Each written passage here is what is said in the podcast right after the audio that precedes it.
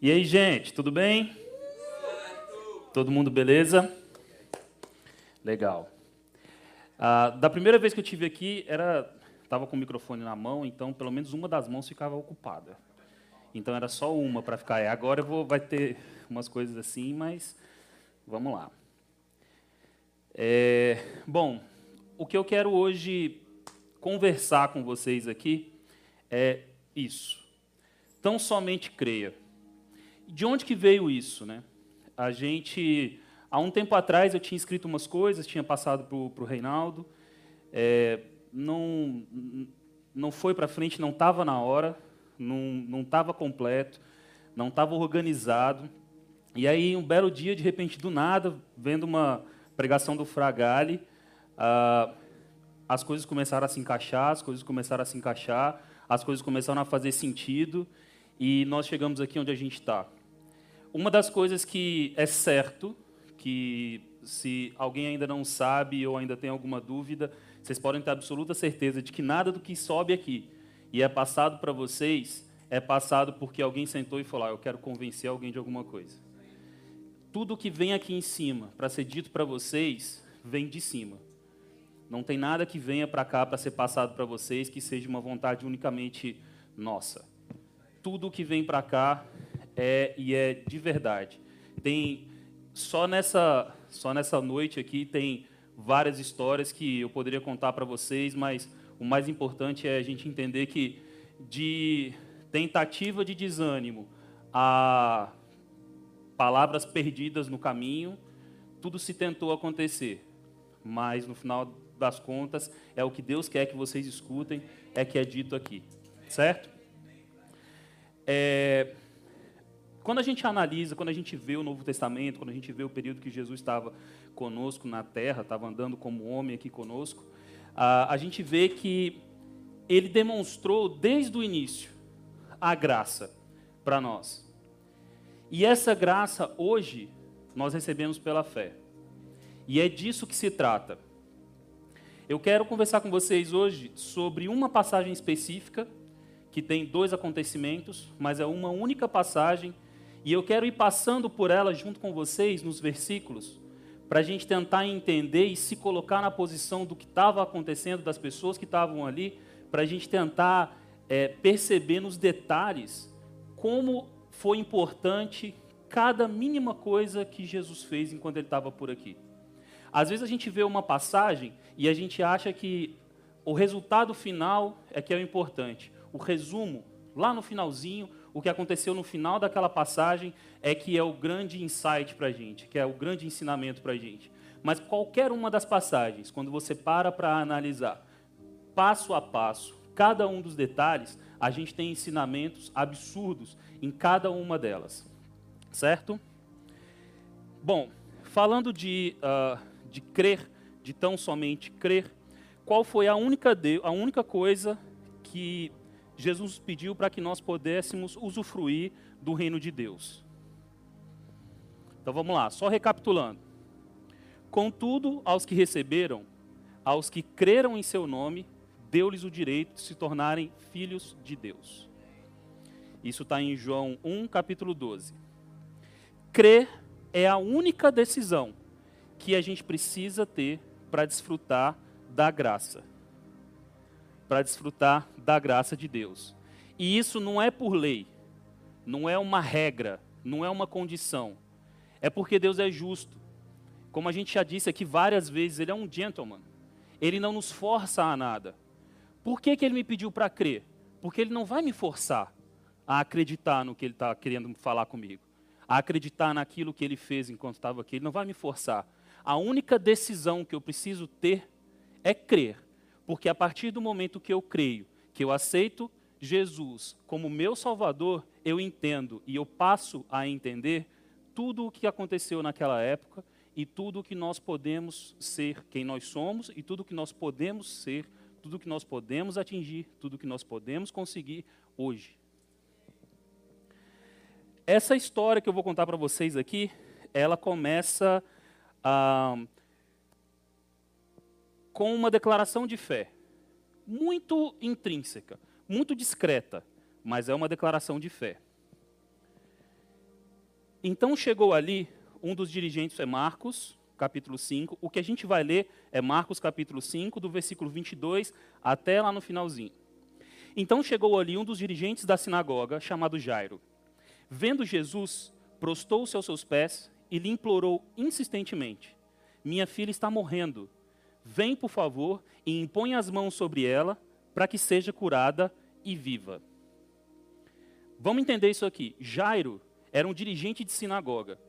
Um dirigente de sinagoga naquela época, ele era um cara da lei. Ele era um, um fariseu de alto escalão. Pela definição do cargo, ele era um defensor ferrenho da lei. E a gente também já falou várias vezes, vimos em várias passagens, o quanto Jesus repreendeu os fariseus em vários momentos. E o quanto os fariseus criticaram e foram contra e perseguiram Jesus. E aí, nesse momento, a gente tem, por que, que eu digo uma declaração de fé? Porque esse fariseu, que eu tenho certeza que em vários outros momentos, quando alguém chegava falando, rapaz, vocês estão sabendo aí de Jesus, um rapaz que está vindo por ali, veio lá da Galiléia, cara anda curando uns negócios aí, o negócio está meio... Estão sabendo? Jairo estava na rodinha, certeza, falando, isso não é nada. Isso é conversa fiada. Mas é esse mesmo cara, que era defensor da lei, que era perseguidor, que mais para frente participava da galera da perseguição, que tinham sido, a galera que tinha sido ah, criticada por Jesus, que tinha sido, que tinha sido, ah, de quem Jesus tinha falado e puxado tanto a orelha, foi esse cara que falou: vem cá você, porque a chance da minha filha agora é você. A lei não vai salvar minha filha agora. Vem comigo você, porque a chance que eu tenho agora é você com a minha filha. E aí, ah, com a declaração de fé de Jairo, o que que Jesus faz com esse fariseu? Diferente do que ele tinha feito com outros. Jesus foi com ele e uma grande multidão o seguia e o comprimia. Jesus, ele sempre vai com quem crê nele. É isso quando eu creio em Jesus, Ele vai comigo. E aonde Ele vai comigo, e o quanto Ele vai comigo, e a que distância Ele vai comigo, é aquela que eu deixo que Ele vá comigo. Se eu quiser que Jesus vá comigo do início ao fim, Ele vai do início ao fim. Se no meio do caminho eu parar e deixar de lado, continuar meu caminho, não interessa. Quando eu chegar lá na frente, que eu falar, eu quero de novo, vem comigo de novo, Ele vai com você de novo ele vai com quem crê nele. O que, que a gente precisa para ter Jesus nas nossas vidas e viver os milagres dele? É crer.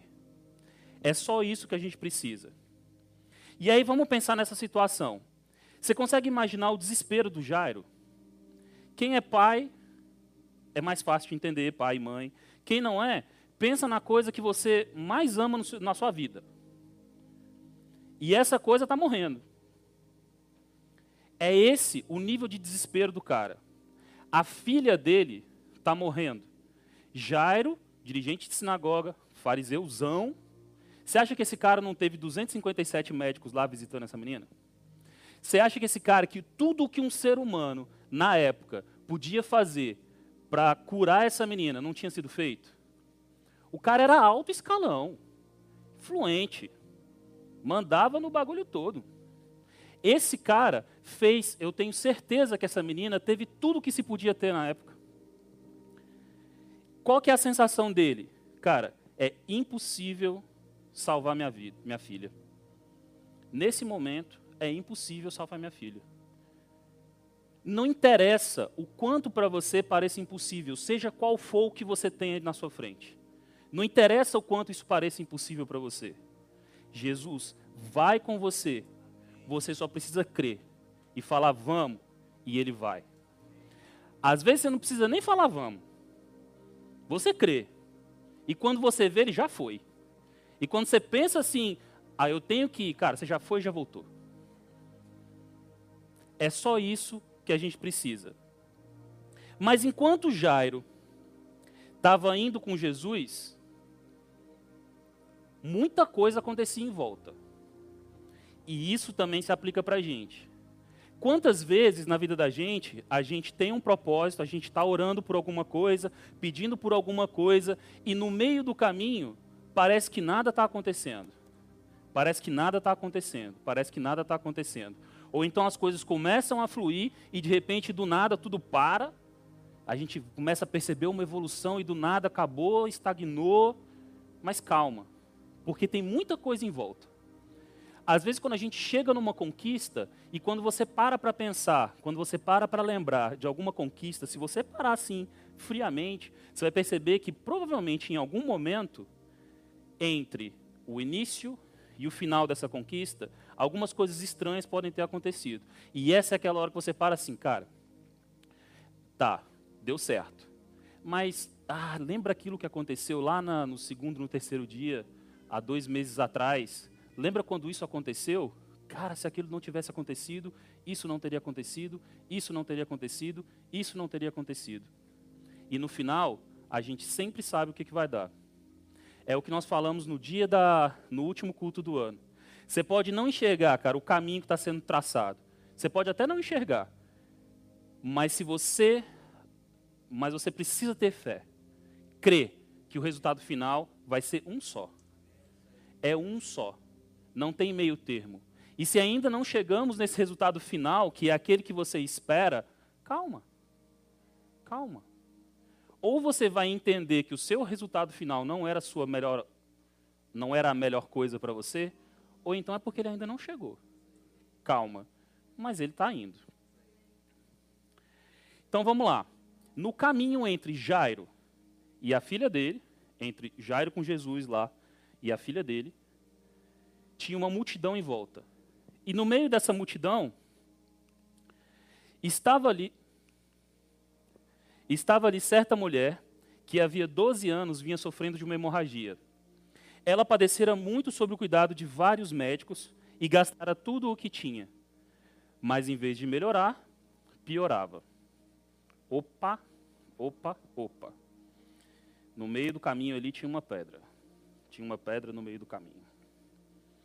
Jairo de repente para e pensa, para e olha e vê assim, nossa, esse monte de gente, talvez ele ainda não tenha visto a mulher, mas o que para Jairo, se ele observou, ou se ele não observou, mas observaria um pouco mais à frente no versículo, podia ser para ele uma pedra no meio do caminho, era o milagre da vida daquela mulher.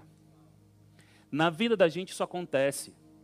Entre o que você está esperando e o milagre da sua vida, quantas outras milagres podem acontecer na vida das outras pessoas no caminho? E você pode fazer parte disso. Você faz parte disso. Às vezes, como eu estava falando agora há pouco, quando você para para ver uma conquista que você teve, você para para observar que aquela pedra no caminho, que para você naquele momento pareceu que era o, o que estava dando errado, o que ia te desencaminhar, o que ia, nossa, estava tudo indo tão bem até aqui, daqui para frente não tem mais solução. Cara, se você parar para pensar, talvez aquilo tenha sido um milagre da vida de alguém. E Deus usa você, usa a sua vida para abençoar a vida de outra pessoa no meio do caminho. Usa, assim como para você atingir o seu milagre, talvez o seu milagre faça parte da trilha de outra pessoa. E quando você para para pensar nisso, cara, a única coisa que sobra para a gente é crer no resultado final. Porque tudo o que está no meio do caminho, você pode até tentar entender, e você pode até entender uma parte, ou talvez tudo, mas não interessa o meio do caminho. A partir do momento que eu sei o resultado final, cara, eu descanso e eu chego lá. Por que, que eu chego lá? Porque não sou eu quem está trilhando o caminho. Essa mulher, a, a condição dessa mulher, na época, a, a gente podia dizer, a lei dizia que ela estava impura. A impureza naquela época, naquela mulher, era devido à doença dela. Ela não podia estar saindo de casa, ela não podia estar tocando nas pessoas. A gente fez uma pesquisazinha rápida. Olha só, as pessoas consideradas impuras, elas não podiam ter convívio social de nenhum tipo. Elas não podiam se relacionar com o cônjuge, com o marido, com a mulher. Não poderiam ir ao templo para adorar. Ela não podia participar de festas. Até os utensílios domésticos que ela tocava se tornavam impuros e tinham que ser purificados antes que uma outra pessoa pudesse usá-los.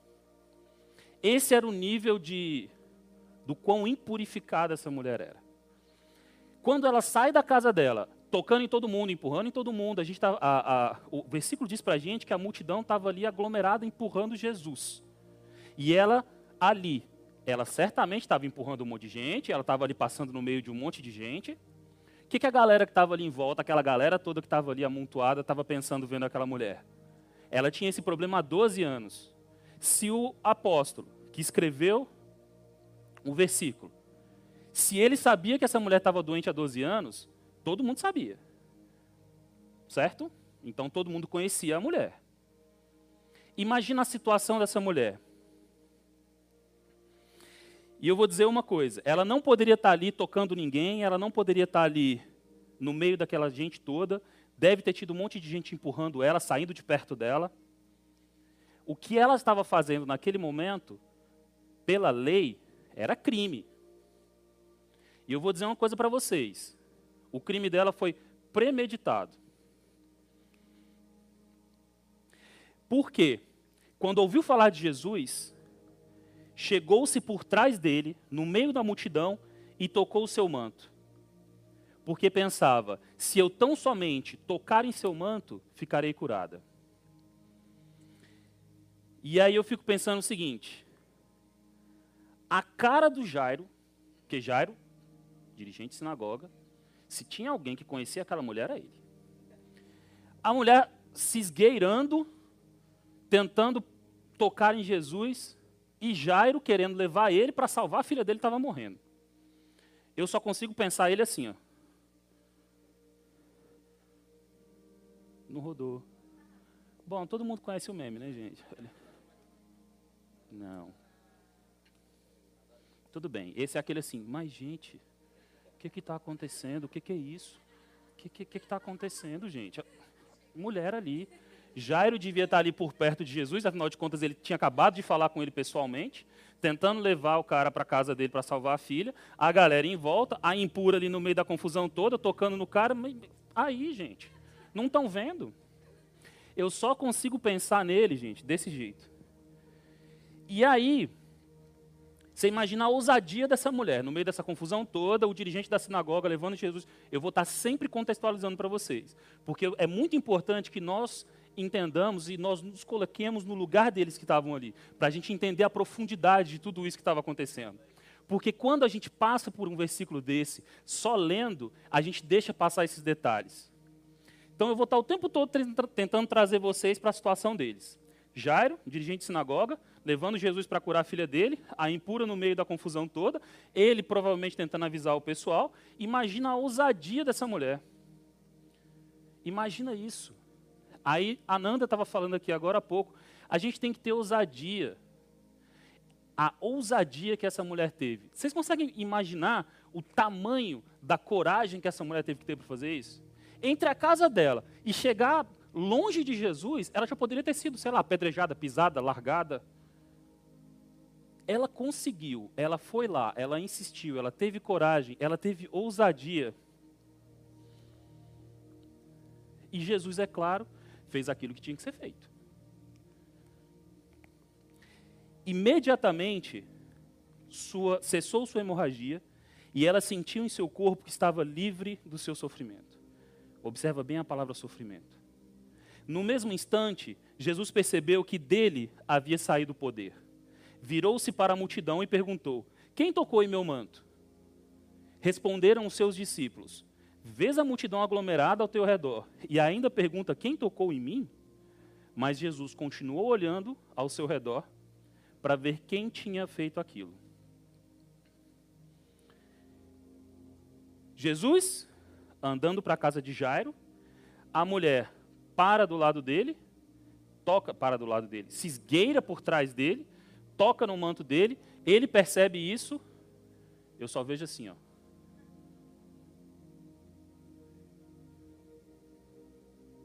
Quem que tocou no meu manto? Aí vem a galera, né? Tentando apaziguar. Jesus, tá uma galera aqui, tá todo mundo aqui. Como é que você está perguntando quem foi que tocou no seu manto? Tem muita gente aqui em volta. E aí o versículo diz que ele continuou procurando quem tinha tocado no manto dele. A mulher, claro, viu que nem Jesus desistiu da procura e nem os discípulos estavam dando nem aí, mas Jesus estava ali procurando, ela viu que deu ruim para ela, né? Deu ruim para ela. Então o que ela faz? Então a mulher que lhe tinha a mulher, sabendo o que lhe tinha acontecido, deu ruim para mim, aproximou-se, prostou-se aos seus pés e tremendo de medo, contou-lhe toda a verdade. Nessa hora, a mulher, tremendo de medo, é que Jesus mostra a natureza da graça. Quando eu penso nessa passagem, quando eu penso nessa hora exata, na hora em que ela chega para Jesus e fala assim: Olha, fui eu. Fui eu. E ajoelha e tremendo de medo na frente dele. O único, eu encontrei uma, uma imagem que mostra exatamente o rosto que eu acho de Jesus naquela hora. Eu acho que é esse aí. Ó.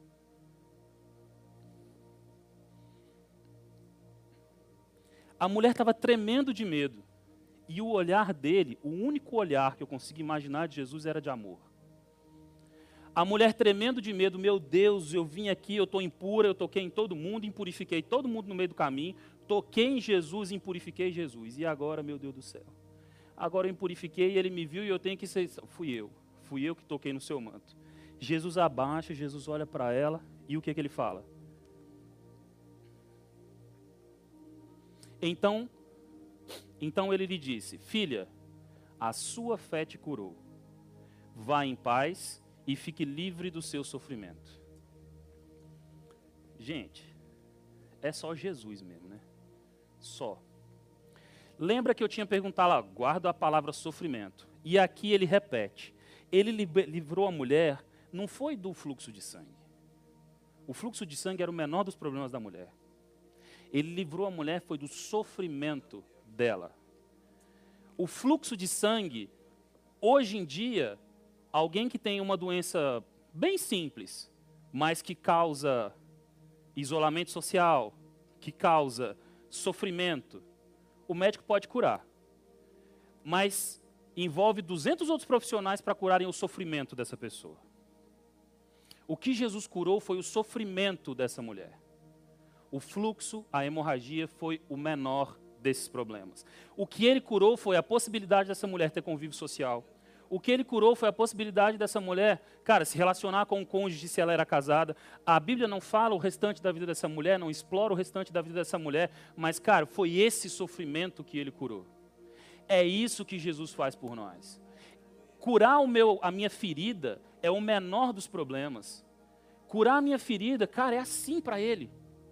É o sofrimento, é o sofrimento que ele quer curar em cada um de nós. É esse. É esse que ele quer curar em cada um de nós. E é esse, e é através dele que a gente consegue que nós já estamos curados. Essa mulher, ela não foi curada porque ela jejuou, porque ela subiu o monte, porque ela passou, tomou um banho purificador, não foi isso que curou essa mulher. Foi a fé. E quem está dizendo isso não fui eu, não. É como diz o Fragale. Se você não acredita, se você tem alguma coisa contra isso, você fala com ele. Porque quem disse isso aqui foi Jesus. Foi Jesus que olhou para ela e falou: Quem te curou foi a sua fé. Não sou eu que estou falando, não foi Marcos que falou. Foi Jesus. É através dele, é através da fé, que a gente recebe o que a graça nos concede o que vem para nós através da graça.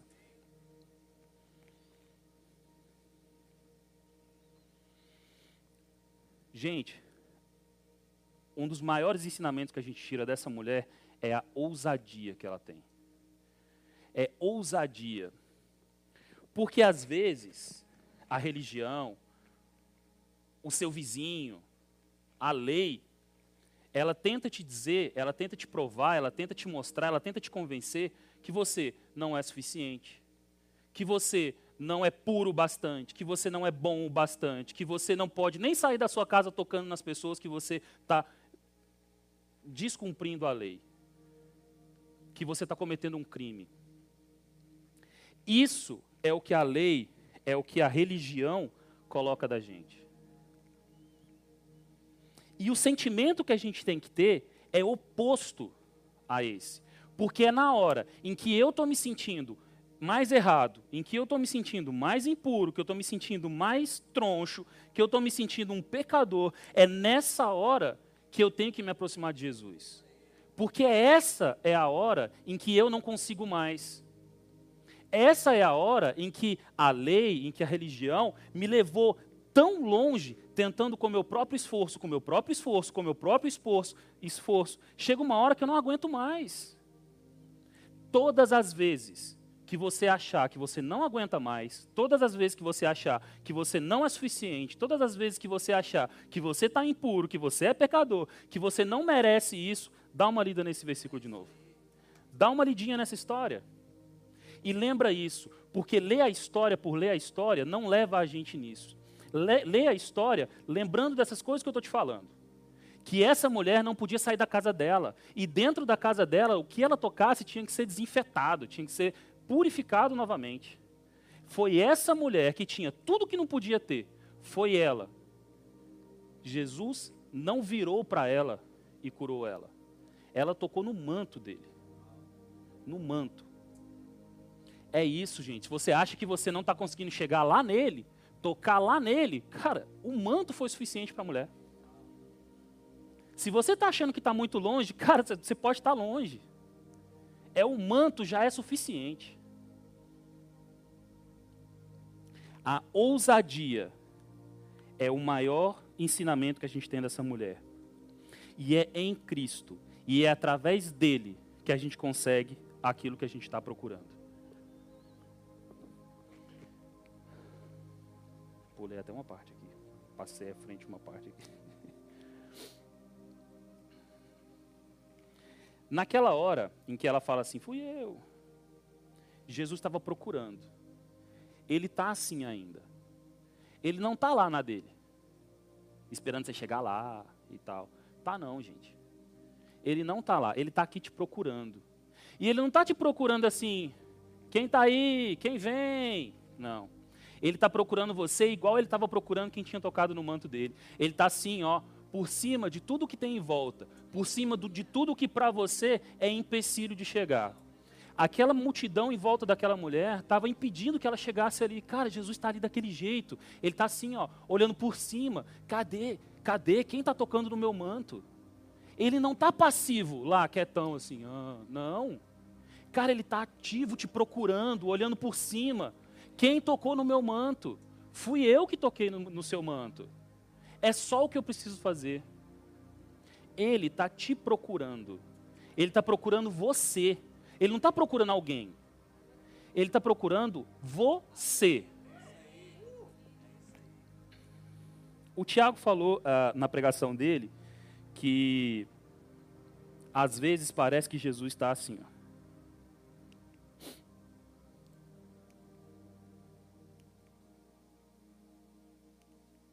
Assim. Às vezes a impressão que dá é assim. Ah, mas eu queria hoje, mas eu queria hoje, eu queria hoje. Ah, não, está atrasado, está atrasado.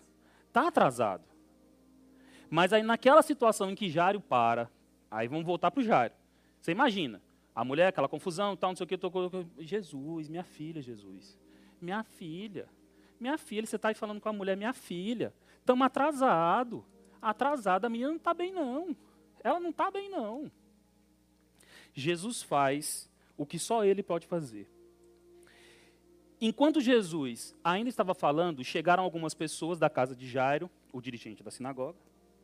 Sua filha morreu, disseram eles. Não precisa mais incomodar o mestre.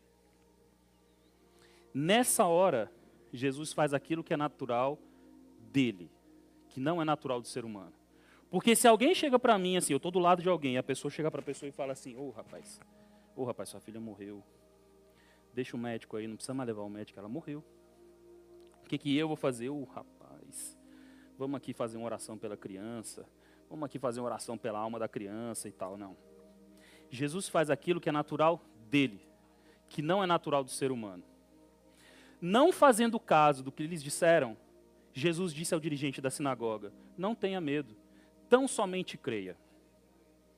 E não deixou ninguém segui-lo, senão Pedro, Tiago e João, irmão de Tiago. Quando chegaram à casa do dirigente da sinagoga, Jesus viu um alvoroço, com gente chorando e se lamentando em alta voz. Você imagina lá aquelas pessoas, ah, meu Deus do céu, a menina morreu, meu Deus do céu, não chegou a tempo, Jesus morreu, Jesus morreu. Eu imagino na hora que Jesus não ficou simplesmente alheio. Ele sabia do sofrimento de Jairo. Ele sabia do sofrimento da família de Jairo. Ele não ficou ali simplesmente falando, oh meu Deus do céu. Ele não ficou só fazendo assim. Ele estava desesperado, Jairo estava desesperado. Jesus sabia disso. Mas aí, ele não faz assim uma oração. Ele não fala, é, realmente, chegamos aqui, essa confusão toda aqui, é, morreu mesmo, paciência, ô Jairo, vem cá. Eu sou Jesus, tem ninguém melhor para orar junto com você aqui pela alma da criança. Vamos orar aqui. Mesmo no pior dos sentimentos, o que que Jesus pede a Jairo? Tão somente creia. Na hora em que falam com ele assim, olha, a menina morreu, tão somente creia. Na hora em que Jesus fala isso com ele, ele não está simplesmente falando assim, ah, Jairo, deixa para lá. Não, rapaz, seja forte. Seja forte que Deus vai te ajudar a superar isso. Não é isso que Jesus fala. Jairo teve uma demonstração de fé, uma, uma, uma, uma demonstração absurda de fé quando ele, na situação dele, dirigente de sinagoga, chega para Jesus e fala: Cara, vem salvar minha filha o que, que Jesus pede quando para Jairo está tudo perdido? Porque, cara, quem veio falar com Jairo não era uma pessoa que não sabia diferenciar um vivo do morto. Eu tenho certeza que a pessoa que veio falar com Jairo sabia a diferença entre uma pessoa que estava viva e uma pessoa que estava morta. A pessoa que veio falar com ele sabia disso. Jairo sabia disso. A única coisa que Jesus pede para ele é o seguinte, cara, não interessa que para você está parecendo aí que está tudo perdido, não. Tão somente creia. É isso que ele pede para a gente. Se Jairo já estava desesperado com a filha doente, a ponto de largar tudo o que ele defende e chegar perto de Jesus, não largar tudo o que ele defende, mas a despeito de tudo o que ele defende, não ser exatamente aquilo que a galera falava, que bater direitinho com que Jesus ali estava na situação, ele ainda assim chegou perto dele. Você imagina agora que ele sabia que a filha dele estava morta. Imagina o desespero que já não estava muito bom, como é que a situação estava agora. Mas aí, Jesus tão somente creia. Eu consigo, eu, aquela galera toda desesperada na frente da casa dele, aquele alvoroço e tal, não sei o que, eu só penso em Jesus assim, ó. Sabe de nada esse povo. Sabe de nada esse povo. Então entrou e lhes disse: Por que todo esse alvoroço e lamento? A criança não está morta, mas dorme. Mas todos começaram a rir de Jesus.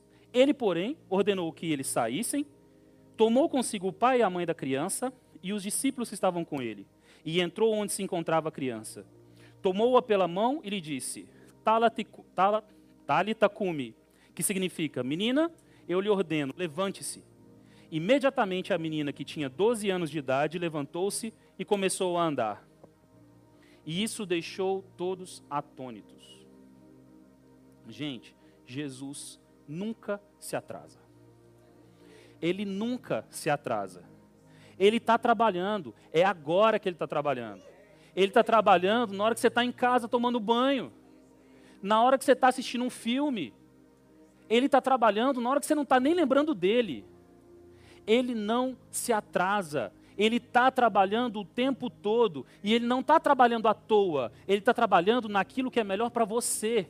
Ele está trabalhando naquilo que você precisa. Ele não está trabalhando para te dar uma coisa que não tem sentido algum. E ele não está trabalhando aleatoriamente. Ele está trabalhando para você. E é o tempo todo. Todas as vezes que você parar e falar assim, Ih, esqueci de rezar. Cara, beleza, você esqueceu de rezar? Está te incomodando? Vai, ora. Não orei ontem à noite, esqueci de orar ontem à noite. Cara, Jesus não parou de trabalhar porque você não orou ontem à noite. Ele estava trabalhando. Ele estava trabalhando quando você esqueceu de orar, ele estava trabalhando quando você estava dormindo, ele estava trabalhando quando você lembrou que não orou ontem à noite, ele estava trabalhando quando você orou porque ficou com peso na consciência do dia anterior. Ele não parou de trabalhar. Mantenha a fé, Jairo. Foi só o que ele pediu para ele. Foi só isso. Não importa o quanto o que você está pedindo seja impossível. Mantenha a fé. Vamos lá. A mulher estava doente há 12 anos. A menina tinha 12 anos de idade. O 12 na Bíblia é o, o número, o símbolo da perfeição governamental. Ele tem a ver com a perfeição do governo, no governo dos céus. Ele aparece como um múltiplo, eu vou ler exatamente qual foi a descrição que a gente encontrou. Ele aparece como um múltiplo entre matérias relacionadas a assuntos de governo ou domínio. Jesus, ele representa, ele é aqui o reino de Deus. E é no seu governo, no governo de Jesus, que a mulher foi curada de forma perfeita. Que a criança foi curada de forma perfeita. O 12, ele traz para a gente o símbolo da perfeição do governo de Deus sobre aquilo que nos parece impossível. Uma mulher que tinha uma hemorragia 12 anos, não acredito que ia chegar um médico lá amanhã e ia curar ela.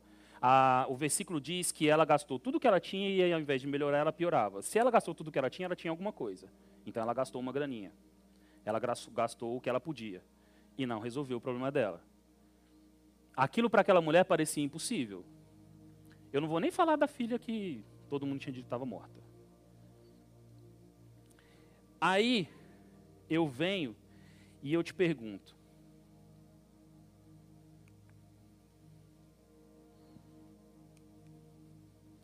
qual que é a sua hemorragia hoje? Ah, você está gripado? É o que? É corona? É câncer? É um vício qualquer? É depressão? É ansiedade? É dinheiro? É algum relacionamento?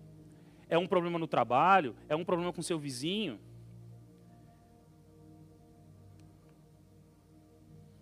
tão somente creia.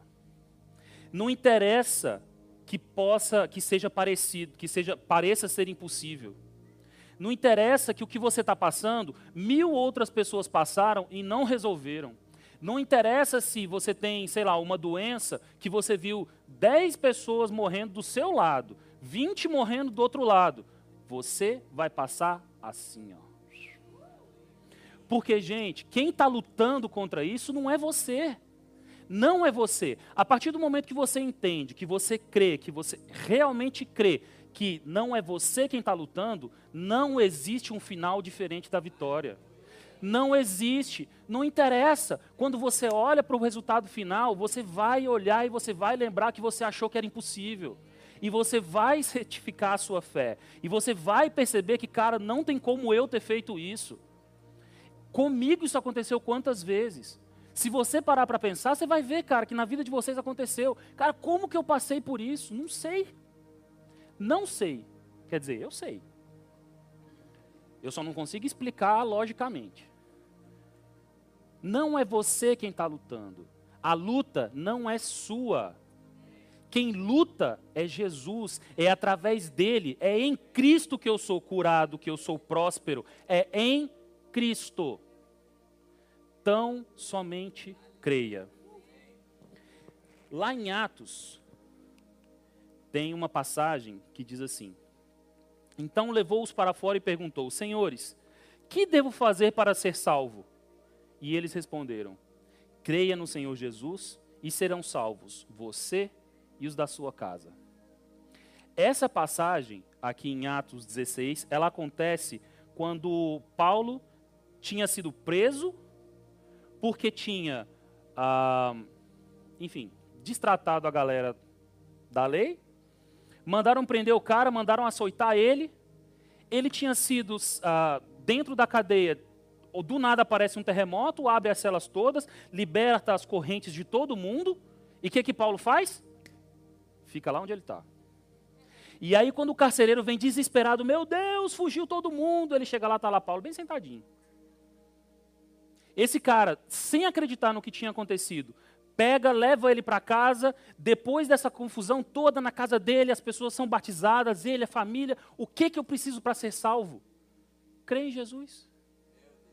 É só isso. E não vai salvar só você. É você e os da sua casa. E os da sua casa não são só você, seu pai, sua mãe seus filhos. Os da sua casa são aqueles para quem você ora, são aqueles que estão do teu lado, são aqueles que estão no teu trabalho, são aqueles que estão. Essa é a sua casa. A sua igreja é a sua casa. Cara, tem um irmão do teu lado aqui, cara, que não está não tá tendo força, está tá começando a desanimar, ora por ele. Quem está dizendo isso para vocês não sou eu. Não sou eu quem disse isso para vocês. Está na palavra.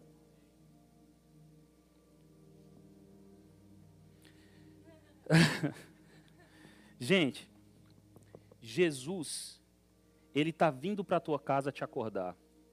Lembra disso. Todas as vezes que parecer que, cara, morreu, acabou, já era. Lembra que Jesus está vindo para casa para te acordar. Eu tenho só uma coisinha para explicar para vocês. A banda pode, pode subir, todo mundo. Eu tenho só uma coisinha a mais para lembrar para vocês. A gente está falando de uma passagem em que ele curou uma mulher, em que a mulher, pela fé, foi curada, em que Jesus ordenou que a menina que estava morta levantasse e a menina levantou. Eu tenho uma coisinha simples para dizer para você. Todas as vezes que alguém disser para você assim, não dá certo. Todas as vezes que alguém disser para você assim, cara, já tentei, não vai para frente. Todas as vezes que você olhar assim, eu já tentei e não deu certo, deixa para lá. Cara, para Jesus, a morte é só uma sonequinha. Tem um ditado que diz o seguinte: tem jeito para tudo, menos para. Pois é. Pois para Jesus a morte é uma soneca. Você imagina se o teu problema é maior do que esse. Cara, se para Jesus é uma, a morte é uma soneca, em que ele olha para a criança e fala assim, levanta, e a criança levanta, cara, qual que é teu problema? Pensa nele agora. Aí eu quero que você, pensando nele agora, de verdade, pensa assim, ó, qual que é o seu problema? Meu problema é esse, seja qual for. Aí eu quero que você pegue esse seu problema e coloca ao lado da morte. Aí você pensa que a morte é uma sonequinha do nada, que ele dá uma cutucadinha assim, ó, e levantou. Cara, o que, que Jesus precisa fazer para o teu problema ser resolvido? Nada. Teu problema já foi resolvido. A Ananda falou aqui, ele foi resolvido há dois mil anos atrás. O que você precisa é ter fé e receber o que Jesus, o que Deus já te deu pela graça. Cara, pensa no teu problema e lembra que para Jesus a morte é só uma soneca. E aí depois você me diz se seu problema tem tamanho suficiente para não ser resolvido através e em Jesus Cristo. Valeu, gente.